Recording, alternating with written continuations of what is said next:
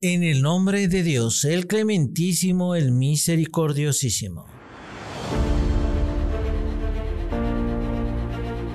Han pasado siete años desde la invasión de la coalición saudí a Yemen el 26 de marzo de 2015, Arabia Saudí lanzó una campaña bélica contra Yemen con el pretexto de devolver al poder a Abu Rabu Mansur Hadi y para ello creó una coalición. Esta guerra ha entrado ahora en su octavo año. Los saudíes y sus aliados occidentales albergaban la ilusión de una conquista de Yemen en tres semanas, pero ahora ven con incredulidad los fracasos de la coalición agresora. Un aspecto interesante de la guerra de Yemen en los últimos siete años es que ninguna de las organizaciones organizaciones humanitarias y de derechos humanos ha mostrado hasta ahora una reacción real ante la catástrofe humanitaria corriente en Yemen. Es terrible matar a gente inocente y destruir la infraestructura de una nación en cualquier parte del mundo, pero es inaceptable que ante lo que ha pasado en Ucrania en los últimos dos meses, todas las organizaciones internacionales de derechos humanos hayan emitido comunicados a favor del pueblo ucraniano, hayan enviado ayudas humanitarias y hablado con distintos medios de comunicación sobre sobre las tragedias en Ucrania, pero sin embargo permanezcan en total silencio frente al genocidio saudí durante los últimos siete años en Yemen. Los crímenes de la coalición agresora saudí durante los últimos siete años pueden examinarse desde varios aspectos. Uno de los objetivos más importantes de Arabia Saudí al comienzo de la guerra era destruir la resistencia en Yemen o al menos desarmar al movimiento Ansarollah. Otro objetivo que perseguían los saudíes a través de la invasión militar de Yemen era devolver al poder a Abdur Rabu Mansur Hadi. Pero ya estamos en el octavo año de la guerra de Yemen y Mansur Hadi no solo no ha podido regresar a Sanaa, capital yemení, sino que el movimiento Ansarollah formado el gobierno de la Salvación Nacional de Sanaa se ha convertido en el actor político mejor organizado y más cohesionado de la escena yemení. Cabe mencionar que en la escena política yemení confluyen actualmente tres actores, a saber el gobierno de Mansur Hadi que renunció en su momento, el Consejo de Transición del Sur y el gobierno de Salvación Nacional con sede en Sana. El gobierno derrocado de Mansur Hadi es prácticamente un actor fuera de la escena, el punto de que ni la coalición saudí se pone de acuerdo en respaldarlo, el Consejo de Transición del Sur, apoyado por los Emiratos Árabes Unidos, se ha convertido en realidad en el principal rival del gobierno dividido. Pero por supuesto, existen grupos yemeníes que no lo aceptan. De hecho, en el norte de Yemen, que está gobernado por Ansarollah y el gobierno de Salvación Nacional, la situación económica, política y de seguridad de la gente es mucho mejor en el sur. Los acontecimientos políticos del año pasado indican que en el sur de Yemen existen constantes divisiones políticas, disputas y manifestaciones, así como todo tipo de inseguridades y conflictos tribales. Pero en el norte esta situación se da menos y en los medios, pese a ser limitados, están distribuidos equitativamente. No obstante, la gente del norte de Yemen vive siempre bajo la presión de los bombardeos de Arabia Saudí y de los Emiratos Árabes, que para ello se valen de armas occidentales. Según los informes de las organizaciones internacionales, más de 100.000 yemeníes han muerto directamente e indirectamente en los ataques de la coalición saudí y cientos de miles han resultado heridos. El Fondo de las Naciones Unidas para la Infancia también anunció en agosto de 2021 que 24,3 millones de yemeníes, que equivale al 71% de su población del país, incluidos los 11,3 millones de niños, requieren de asistencia humanitaria alrededor de 400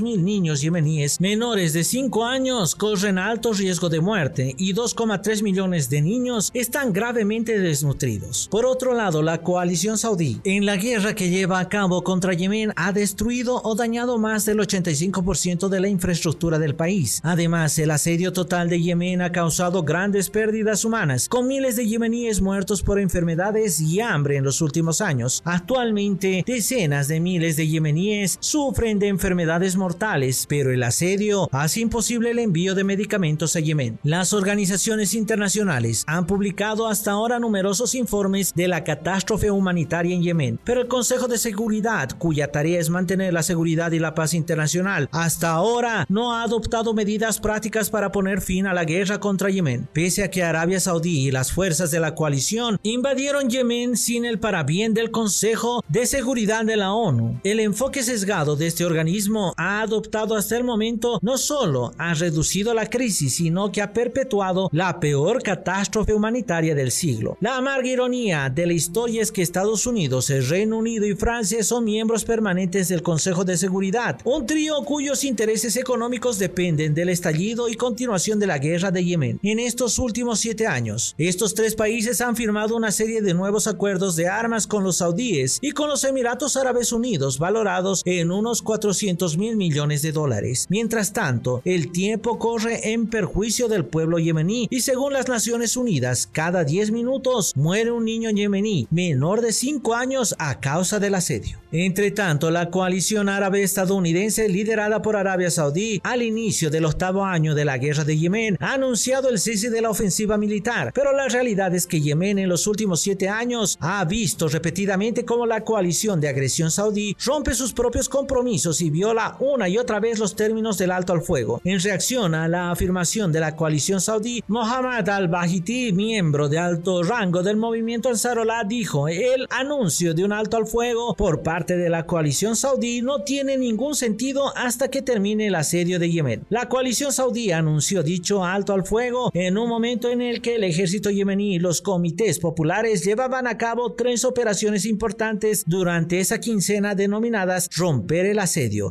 Sari, portavoz de las Fuerzas Armadas de Yemen, el 25 de marzo describió la operación romper el asedio 3 diciendo, esta operación se llevó a cabo en respuesta al continuo y ferro asedio a Yemen, utilizando varios misiles balísticos, misiles guiados y vehículos aéreos no tripulados. En esta operación, misiles alados y balísticos yemeníes impactaron contra el Aramco en Jeddah y contra varios centros importantes de Riyadh. Las refinerías de Ras, Tanura y Rabik también sufrieron el ataque de vehículos aéreos no tripulados que portaban bombas. El fuego en dicho centro se prolongó durante varios días. Un examen del desarrollo de la guerra de la coalición saudí en Yemen muestra que el octavo año de este conflicto estará lleno de sorpresas para los saudíes y sus aliados. Como declaró Mehdi Mushad, presidente del Consejo Político Supremo de Yemen, si el enemigo no escucha la voz de la razón y de la lógica, el octavo año de la invasión de Yemen será un año lleno de sorpresas para el enemigo.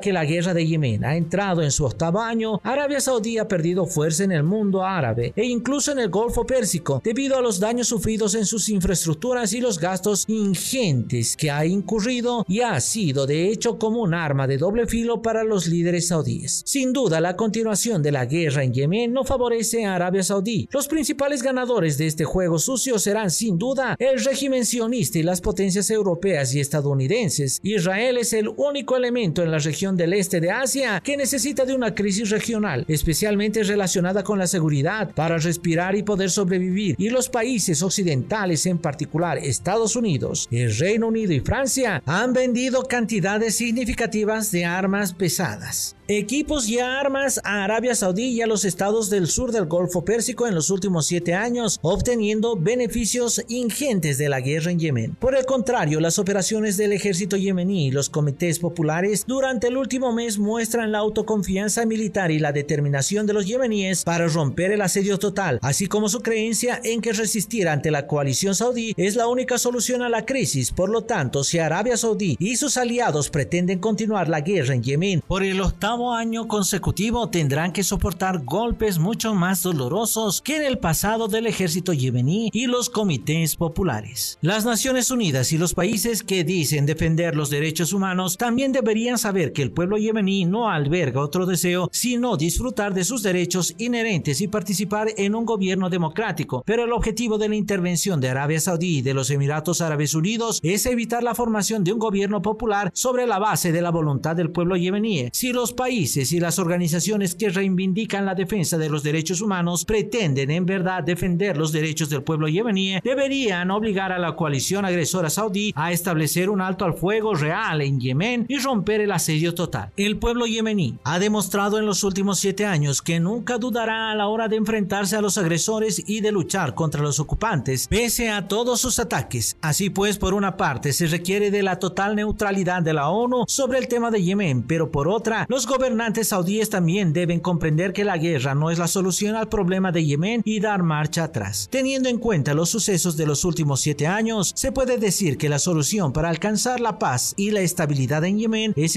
un alto al fuego y poner fin de inmediato a los ataques militares extranjeros. De seguido, enviar ayuda humanitaria urgente e ininterrumpida al pueblo yemení. Reanudar el diálogo nacional yemení con base en el pueblo y con la participación de representantes de todos los partidos políticos y grupos sociales del país. Y por último, formar un gobierno integral de unidad nacional yemení. Sigan en compañía de www.segundopaso.es.